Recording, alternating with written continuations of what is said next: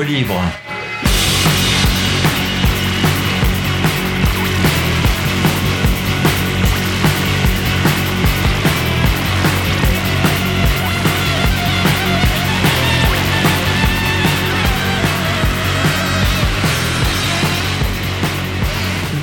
Bonjour à tous, vous êtes toujours sur le 107.3 de Radio Alpa pour une émission intitulée Radicaux Libre, dont les derniers opus sont disponibles sur la page de l'émission. L'émission s'appelle Radicaux Libre, la page de l'émission s'appelle Radicaux Libre et le site par contre c'est radioalpa.com puisque vous êtes sur radioalpa.com. On aurait pu, euh, Radio Alpa tout court, on aurait pu vous parler de lutte des classes, mais mais le gouvernement de millionnaires qui s'arroge la qualité d'être soi-disant nos représentants assure que les fêtes, c'est la trêve. C'est du moins ce qu'a dit mercredi 21 décembre le porte-parole du gouvernement, Olivier Véran. À Noël, on ne fait pas la grève, on fait la trêve. Eh oui, c'était sûrement pour essayer de faire un bon mot. C'est loupé. Donc on ne dira rien du labourage à la bêche de deux greens dans un golfe de Savoie qui a eu lieu la semaine dernière? Non.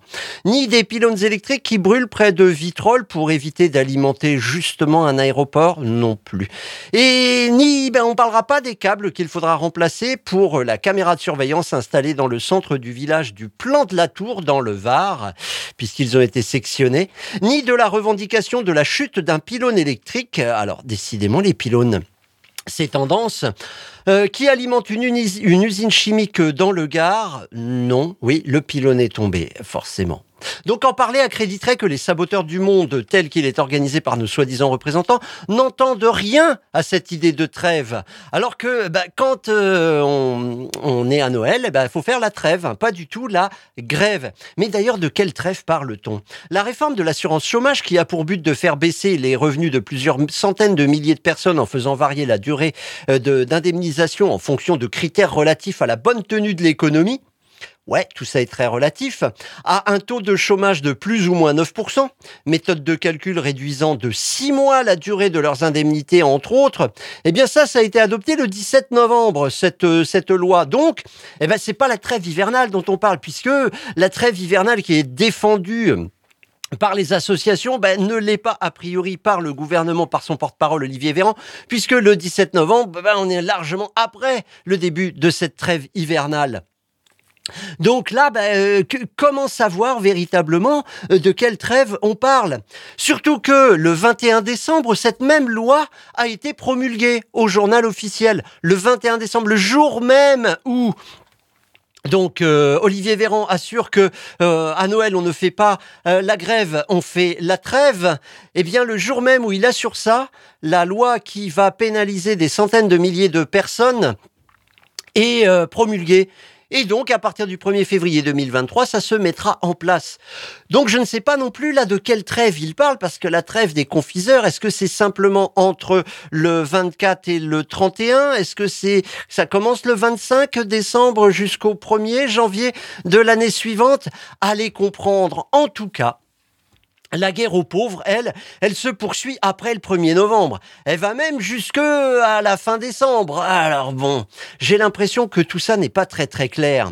À propos de la grève des contrôleurs SNCF, le vrai banquier et mauvais acteur qui nous sert de président de la République a fait preuve d'autorité et comme un air de déjà vu. Oui, il a demandé à ses troupes, qu'il fait passer pour nos représentants, d'utiliser l'épisode de grève pour réfléchir.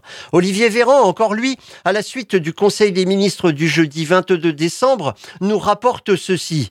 Éloigner les enfants, un membre du gouvernement va parler. Enfin, le président de la République a évoqué la nécessité pour l'avenir de tenir compte de ce nouveau type de mouvement de grève qui échappe au dialogue social et qui impacte durement la permanence d'accès à un service public et le président de la République a invité la Première ministre et le gouvernement à réfléchir à la mise en place d'un cadre pour assurer la continuité des services publics en toutes circonstances en toutes circonstances, pas simplement quand il y a grève.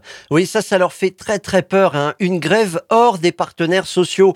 Alors que bon, bah c'est ça le plus important quand même, avoir des partenaires sociaux. Oui, alors on va faire comme ça. On n'est pas d'accord. Bah ouais, mais c'est comme ça qu'on va faire quand même, puisqu'on a la légitimité des urnes. C'est beau la démocratie à la mode représentative quand on est libéral. Ah ouais, on est tranquille. Bah propagande, propagande, propagande. Et puis après, bah on fait voter les gens un peu n'importe comment. Et à partir du moment où ils ont voté, bah légitimité cette légitimité empêche tous les autres acteurs de la vie sociale d'avoir une voix dans la prise des décisions. Bon, sauf à la CFDT, bien sûr, puisqu'ils sont d'accord. Assurer la continuité des services publics en toutes circonstances. Et c'est là qu'on voit. C'est là qu'on voit que Emmanuel Macron lit la presse syndicale. Par exemple, il a dû lire l'écho syndical, le journal papier de la, Confédération nationale du travail, la CNT, région parisienne, qui titre en couvre de son numéro 5 et qui vient de paraître contre la casse des services publics et la marchandisation du monde. Oui, assurer la continuité des services publics en toutes circonstances même quand on est libéral en fait. Alors il ne lit pas que la presse syndicale, il lit aussi la presse indépendante sans pub comme CQFD, l'excellent mensuel au chien rouge, Fourbi à Marseille, CQFD qui a toujours besoin de notre soutien pour continuer à paraître, hein, d'ailleurs dons et abonnements bienvenus est possible sur cqfd-journal.org, cqfd-journal.org, CQFD qui a comme dossier pour son numéro de décembre 2022, que reste-t-il des services publics? Un dossier où vous retrouverez par exemple exemple, un long entretien avec Julie euh, Gervais, Claire Lemercier et Willy Pelletier, les auteurs du livre La valeur du service public paru en 2021 à la découverte. Espérons que Emmanuel Macron a fait lire ses journaux à ses troupes libérales afin qu'elles cessent de rendre ingérable le service public de la santé par exemple. Parce que selon le canard enchaîné du mercredi 21 décembre, des dizaines de patients seraient morts depuis début décembre sur des brancards aux urgences des hôpitaux de Paris. Oui, ce serait bien qu'ils arrêtent de détruire également le service public de l'éducation. Comment on fait? Eh ben, on fait en sorte que ça soit sous-doté, puis après on dit regardez, ça marche pas bien. Ah bah, il faut absolument qu'on vende ça au privé. Ouais, bah c'est ce qui se passe un peu pour tout. Et là, le service public de l'éducation, on se demande. Hein. Pour lequel, par exemple, on apprend à la faveur des températures hivernales et du manque de moyens pour le chauffage que l'école n'est pas la priorité du moment. Non, loin s'en faut. Le service public des transports et tous les autres services publics avec toujours la même technique, la réduction de l'intervention de nous tous. Je veux parler donc de l'intervention de l'État et des collectivités locales qui ont sûrement du pognon à mettre ailleurs, comme par exemple dans des allers-retours en avion. Eh ben, puisqu'on peut pas parler de la lutte des classes, on espère quand même que le PT de la REP, lui, va en parler autour de lui. Mais alors, on aurait pu vous parler du redout. Oui, la météo. La météo hivernale de la semaine passée a laissé la place à des températures de plus de 10 degrés, soit 5 à 6 degrés Celsius au-dessus des normales de saison, comme on dit à la météo. Le yo-yo climatique continue, un plus vraiment de subtilité dans le passage d'un temps à un autre. Les bons se font vertigineux et les températures prennent ou perdent 10 degrés en quelques heures. Tout va bien. Le réchauffement climatique, il faudrait à tous les coups le répéter, est un dérèglement climatique avec des épisodes extrêmes plus affirmés et plus fréquents. Pour espérer qu'un re-règlement climatique arrive. Donc moins d'excès de plus ou moins d'excès de moins euh, dans les températures, moins d'excès, moins d'intensité dans les tempêtes, moins d'intensité dans les sécheresses, etc. Eh ben, il faudrait déjà lutter contre les émissions de gaz à effet de serre. J'aurais alors pu enchaîner avec les allers-retours en jet de nos dirigeants pour aller se faire voir dans des vestiaires, mais c'est la trêve dans la lutte des classes. Donc eux vont continuer à utiliser leurs jets et détruire la vie des gens. Ah oui, bah oui, détruire, bah, littéralement. Bah si, à partir du moment où euh, on produit des gaz à effet de serre, on participe au dérèglement climatique. Qui est-ce qui le subit? Bah forcément les plus pauvres. Les autres, bah ils vont pouvoir s'arranger pour avoir par exemple euh, de l'air frais chez eux, c'est-à-dire une maison totalement climatisée, sans air extérieur. Donc la pollution bah, vous l'avez moins, forcément. Ah oui, parce que euh, un jet ne dégage pas que des gaz à effet de serre. Non, non, il dégage aussi, bah, puisqu'il brûle du kérosène, euh, des petites poussières bien dégueu qui vont se mettre euh, au fond de vos poumons. Donc j'aurais pu enchaîner sur ces allers-retours, mais c'est la trêve. Alors, D'ailleurs, à la suite de la défaite de l'équipe de France de balle au pied, le journaliste de TF1 qui interviewait les supporters malheureux sur euh, les Champs-Élysées ne devait pas s'attendre à celle-là. Et il n'a pas réagi tout de suite, mais ça devrait aller. Attention, éloigner des enfants, là maintenant c'est TF1. Qui pas gagné, mais très beau match. Et je vais dire, passer un message pour Manu, en fin de compte, euh, Manu, on n'oublie pas, on pardonne pas. Et pour nous mutiler, pour nous blesser, pour nous incarcérer, parce que la lutte pour nous continue, pour l'avenir de nos enfants. Qu'est-ce que, vous voulez dire Qu'est-ce que vous voulez dire aux, joueurs de l'équipe de France ce soir? Aux joueurs de l'équipe de France, ils ont très bien joué, mais Manuel Macron a fait Alors, beaucoup de et, et, vous, et vous, vous, vous avez euh, vibré comment ce match? Vous avez vibré comment ce match? Euh, Moi, beaucoup. En fait, ce qui était important de la part des supporters français, c'était de rendre hommage aux joueurs de l'équipe de France. On a entendu beaucoup de merci Mbappé, de merci Didier Deschamps. Les Français, les supporters français. Bon, il, il y croit pas à ce qu'il dit, hein, mais ah, il se rattrape aux branches. et il espère peut-être faire une carrière. Et, il faut quand même pas euh, cracher dans euh, la soupe. Hein. Bah non, là, euh, ouais, on pardonne pas tout ça. Oh là là, un gilet jaune euh, qui euh, arrive comme ça. Alors, je voulais rajouter pour Manu, hein, parce qu'il n'y a pas que les gilets jaunes, le reste de la population souffre aussi de ton mode de vie, euh, Manu. Alors répète-le aussi à tes amis pétés de thunes. On n'oublie pas, on pardonne pas pour tous ceux dont la vie est abrégée, empêchée, réduite à cause de la pollution et du dérèglement climatique. Tiens, on aurait pu aussi, euh, puisque c'est le moment, euh, avoir une idée cadeau. Ouais, comme ça, euh, bah, on évite de parler des sujets qui fâchent. Comment ça, c'est trop tard? Mais non, pas du tout. Les cadeaux, et d'ailleurs, c'est même quand on veut, et pas simplement lors des fêtes obligatoires de la consommation. Hein. Alors attention, l'idée la voilà. Apprends et développe ta pensée critique à travers des définitions, des comparaisons et des métaphores sur les idées et les valeurs portées dans le monde merveilleux de l'anarchisme. Eh oui, c'est maintenant possible et accessible aux enfants à partir de 9 ans avec le dictionnaire anarchiste des enfants, un ouvrage de Enkis Gorgé, Jorge, Jorge, ah bah voilà, je l'ai loupé, un Chilien qui a produit la première version en espagnol et le collectif anarchiste Emma Goldman des Canadiens. En français, c'est aux éditions Atelier de création libertaire et ça s'appelle donc le dictionnaire anarchiste des enfants à partir de 9 ans à trouver dans tous les sapins euh, de bah bientôt. On aurait pu également vous parler de la vieillesse ennemie, celle d'extrême droite qui passe son temps sur les réseaux sociaux à harceler des femmes par exemple parce qu'elles défendent le droit à l'avortement ou le mariage pour tous et qui parfois se retrouvent devant la justice et on s'aperçoit qu'ils ont 60 70 ans. Eh arrêtez là, la haine, faut peut-être pas la réserver simplement euh, je sais pas, laissez-la parler, mais contre vous. Euh, laissez les autres tranquilles avec cette haine du reste du monde. Puis n'oubliez pas que bientôt vous allez mourir. Alors euh, peut-être qu'il faudrait laisser l'État, euh, il faudrait laisser la terre dans l'état dans lequel vous auriez aimé la trouver, et pas en rajouter non plus. Pensez aux petits enfants, aux arrière petits enfants, aux arrière arrière petits enfants pour ceux qui en ont. Alors ben il y a ceux aussi qui passent à l'acte en tirant sur des étrangers parce qu'ils sont étrangers. Et si en plus ils sont d'extrême gauche, ben oui, tous les Kurdes sont au PKK. C'est ce qu'on entend de la part de la Turquie. Alors forcément, si on va sur des sites ou euh, si on va dans des, euh, des émissions que l'on regarde des émissions où la subtilité fait euh, gravement défaut, euh, c'est sûr qu'on pourrait se dire, bah, tu es un kurde, c'est tu es un gauchiste. L'alliance objective entre l'extrême droite et les fanatiques religieux passe par cet amour de la mort et du sacrifice. Le coup de la guerre des civilisations a fait pchit hein, la semaine dernière, ouais ouais, quand on a vu que c'était plutôt des milices d'extrême droite, alors officielles ou pas, qui cherchaient la bagarre, mais ils ne s'arrêteront jamais à l'extrême droite tant que la pureté du sang, la pureté de la race, la pureté de la couleur, la pureté de l'identité nationale, peu importe le prétexte, hein, tant que le corps social ne sera pas pur, les militants de l'inhumanité de droite désigneront des ennemis à abattre. Oui, oui, pas à convaincre, pas à empêcher de nuire, non, non, tout simplement à abattre. Eh ben, il y a certains qui vont prendre ça au pied de la lettre. Mais finalement, on a préféré vous parler d'anarchisme. Tiens, on l'a pas déjà fait, ça?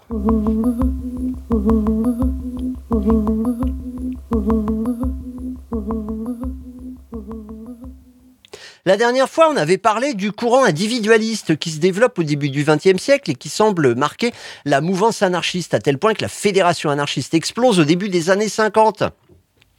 Et du- euh, D'abord, euh, d'une part, dans une fédération communiste libertaire qui se fondera dans l'extrême gauche marxiste, et d'autre part, une entente anarchiste qui regroupait des anarchistes réunis par groupes affinitaires locaux et qui refusaient de s'organiser. Le congrès de constitution de cette entente, qui refuse de s'organiser, se déroule au Mans en octobre 1952. Il y a donc 70 ans. Une FA plutôt individualiste fut reconstituée durant les années 50 à partir de cette entente anarchiste. Le balancement entre la tentation individualiste et le penchant institutionnel parcourt donc le mouvement anarchiste depuis ses débuts. Mais il est encore plus patent là au euh, au XXe siècle. Sans chercher à faire une synthèse, oh là là non, au XXe siècle, on s'aperçoit que même lorsque le courant individualiste n'est pas affirmé, les aspirations personnelles sont plus affirmées, elles, dans la littérature anarchiste qu'auparavant. Je m'en vais vous lire un texte de Tomás Ibáñez, un militant espagnol né en 1944 qui vit en France à partir de l'âge de 3 ans jusqu'en 73, qui repart en Espagne pour participer à l'après-franquisme. Il reste toute sa vie un penseur libertaire qui a publié en 2022 un ouvrage intitulé L'anarchisme en perspective en espagnol. En 1962, il écrit dans le bulletin des jeunes libertaires. Je vous rappelle, il a 18 ans. le numéro 43 de ce bulletin des jeunes libertaires, qui est une publication française, en français, et il explique dans un texte pourquoi j'ai choisi l'anarchie. Je cite. Si à travers le large éventail d'idées qui s'offraient à moi, j'ai opté en définitive pour l'idéal libertaire, c'est que, à l'égard de tout homme sur Terre, je suis essentiellement égoïste.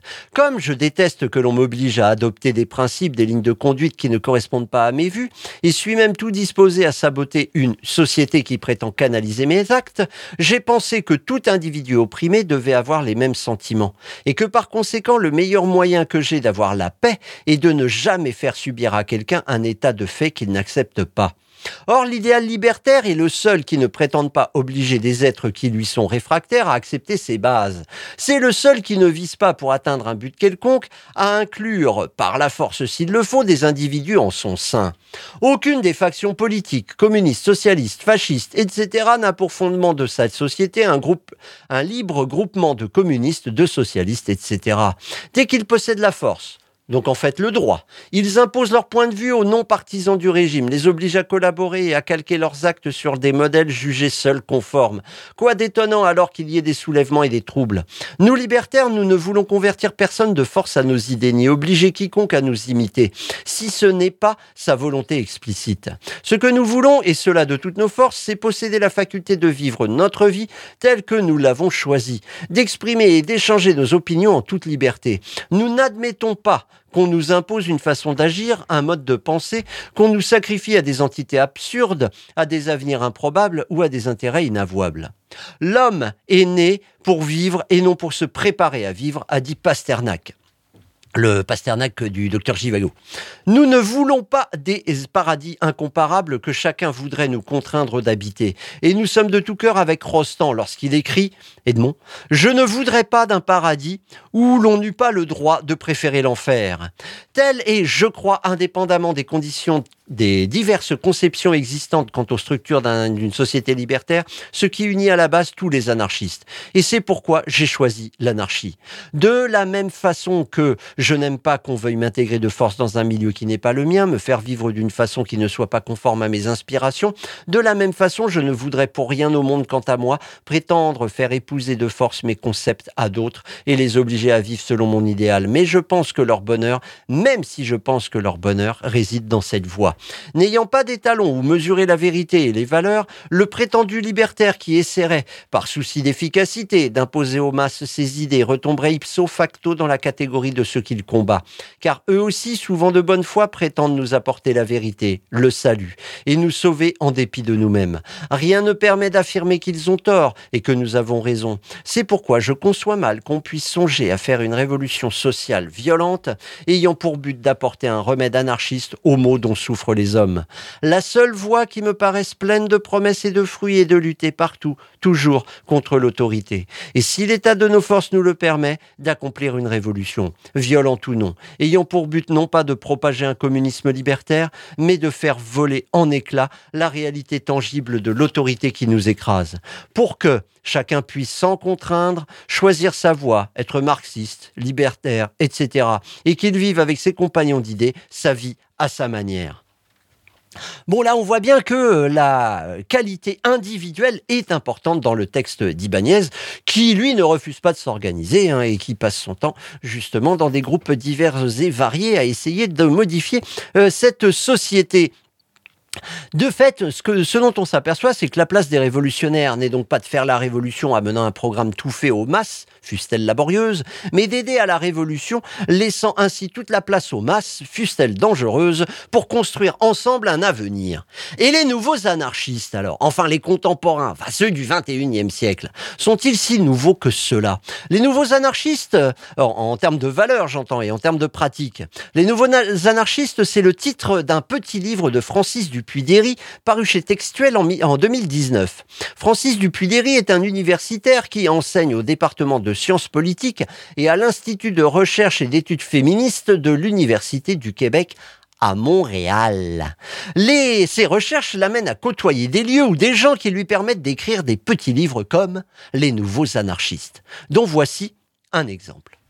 L'engagement de l'anarchisme est encore important aujourd'hui dans les plus récentes, dans ses plus récentes expressions euh, de ce mouvement des mouvements, par exemple lors des manifestations contre le G20 à Hambourg en 2017, contre le G7 au Québec en 2018. Il déborde toutefois du strict cadre des cortèges rouges et noirs dans les manifestations et l'action spectaculaire des Black Blocs.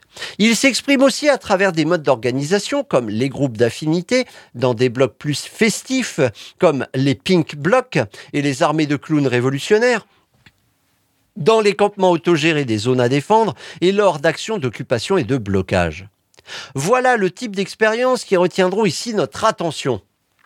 Euh, donc, euh, en aparté, c'est juste l'objet du livre, hein, présenter euh, les anarchistes à travers le choix d'être bah, dans un groupe affinitaire ou une organisation d'accompagnement des mouvements de masse, ou alors des participants au camp autogéré et autres ZAD, tout en sachant que la même personne peut très bien s'associer à ces trois modes d'organisation.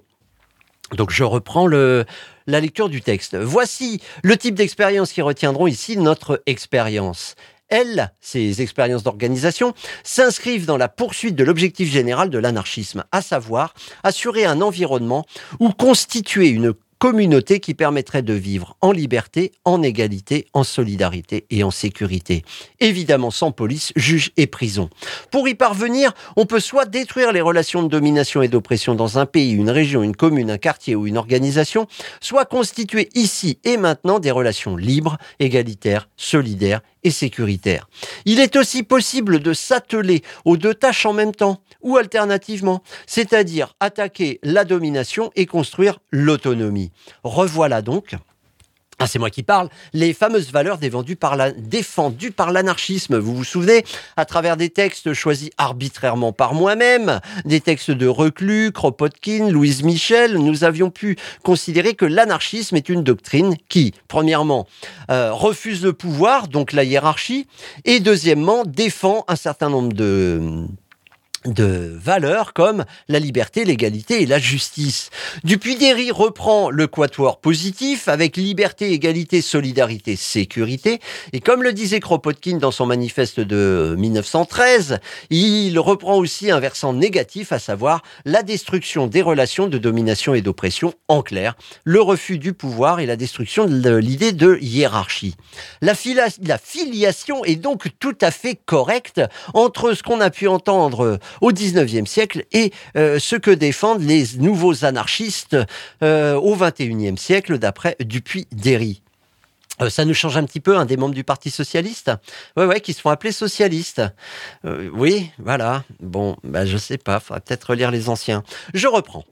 Pour poursuivre cet objectif général, les anarchistes proposent quatre grandes stratégies. Soit de participer à un mouvement de masse anarchiste ou anarchique, favoriser les insurrections d'une minorité agissante, instaurer des communautés autonomes ici et maintenant, et s'éduquer par la diffusion euh, des idées et des valeurs anarchistes par des textes, des films, de la musique, des graffitis, etc.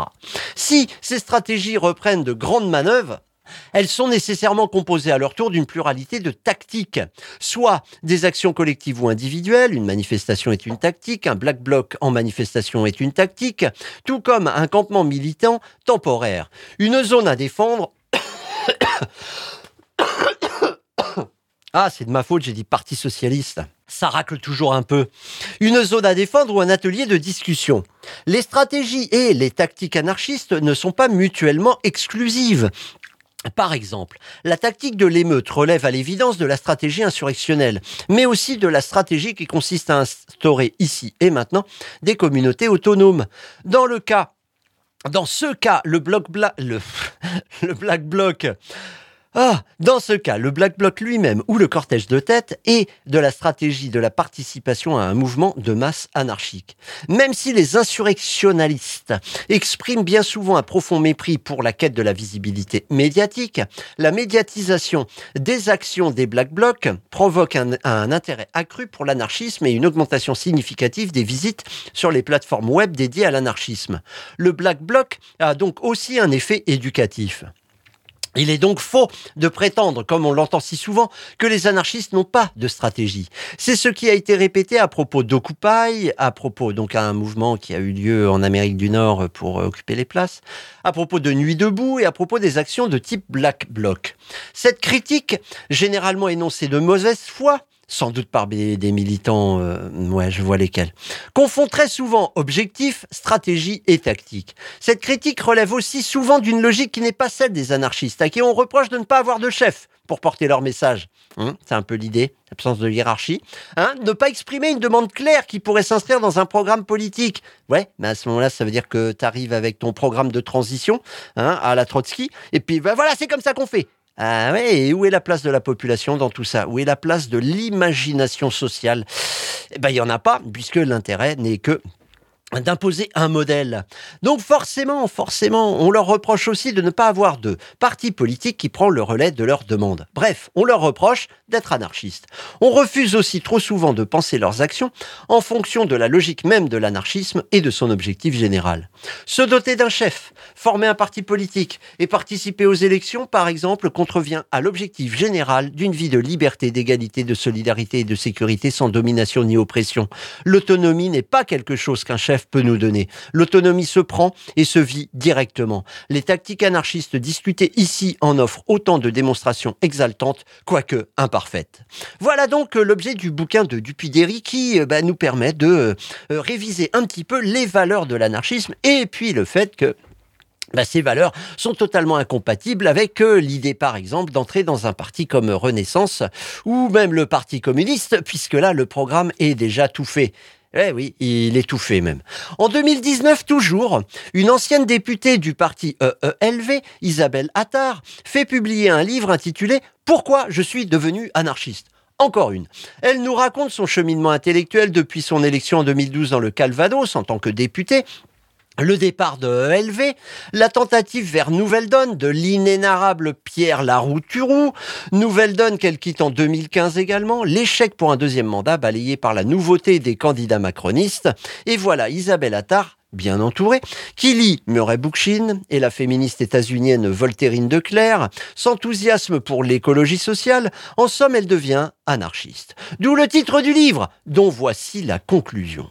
L'idéal anarchiste est fort d'humanisme et de respect, à des années-lumière des caricatures des poseurs de bombes et du désordre permanent. L'ordre sans chef, sans rapport de domination. Qui n'en a rêvé? Des millions d'hommes et de femmes ont concrétisé ce rêve. Ils ont risqué leur vie pour démontrer que cela peut fonctionner.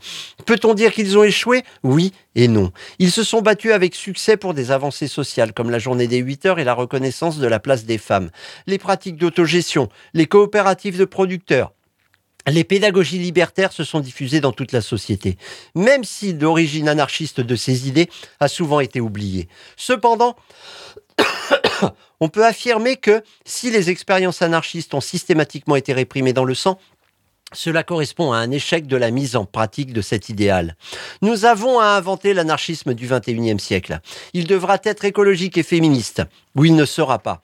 L'anarchisme est la seule pensée politique capable euh, d'apporter une réponse résiliente au monde post-capitaliste et post-effondrement. Encore faudrait-il que l'on puisse relancer le débat. Décidément, ne nous lamentons pas, organisons-nous. Je rêve de retrouver l'esprit du congrès de Saint-Imier qui en 1872 a vu la fondation de la première internationale anti-autoritaire.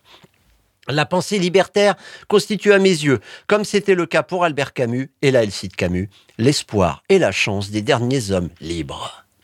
Bon alors euh, c'est l'humanisme, la défense de l'humain et non pas des ressources humaines, la défense des valeurs humaines et non pas des valeurs du libéralisme qui motive Isabelle Attard. Elle parle également de respect. Ah, donc, elle ne reprend pas le, triptyque ou quadriptyque euh, dont nous avions euh, parlé euh, suffisamment, en l'occurrence la liberté, l'égalité, la justice et l'absence donc de pouvoir et de domination. Quant à inventer l'anarchisme du 21e siècle, doit-on lui rappeler, Madame Attard, que l'absence de hiérarchie et de pouvoir, la lutte contre la domination et l'oppression, inclut de fait une égalité entre les humains? Donc, de là à rendre les choses féministes, et le respect du reste du vivant, c'est euh, le, versant écologique qu'elle appelle de ses voeux. Elle pointe également du doigt que malgré les valeurs portées par l'anarchisme qui devrait mettre tout le monde d'accord, bon, Tous les êtres humains, d'accord? Ok, ok, ok. Toutes les personnes de bonne volonté, bon, alors bah voilà, forcément à chaque fois, le nombre se réduit pour finir eh ben, il n'y en a pas un sur 100, comme disait l'autre, mais il n'est pas nécessaire de réussir pour persévérer, comme disait un autre autre.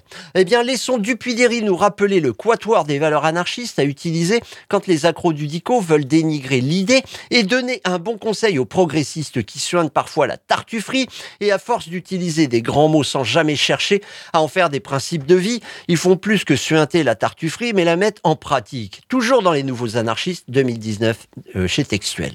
Évidemment, les anarchistes n'ont pas renversé l'État ou le capitalisme, ni le racisme et le sexisme. Mais ce n'est pas par manque de stratégie, c'est surtout parce que leurs ennemis sont trop forts, y compris chez les progressistes. Leurs adversaires progressistes leur suggèrent d'adopter leur stratégie, à savoir joindre les rangs d'un parti pour suivre ensuite... Ces progressistes qui font la leçon aux anards ne comprennent pas ou ne veulent pas comprendre que cette stratégie n'est pas anarchiste. Ce n'est donc pas acceptable par les anarchistes. En fait, ces progressistes qui prétendent aspirer réellement à la liberté, l'égalité, la solidarité, la sécurité, devraient cesser de faire la leçon aux anarchistes et les rejoindre. Ben oui, ça ce serait une stratégie commune qui pourrait s'avérer efficace. À bon entendeur.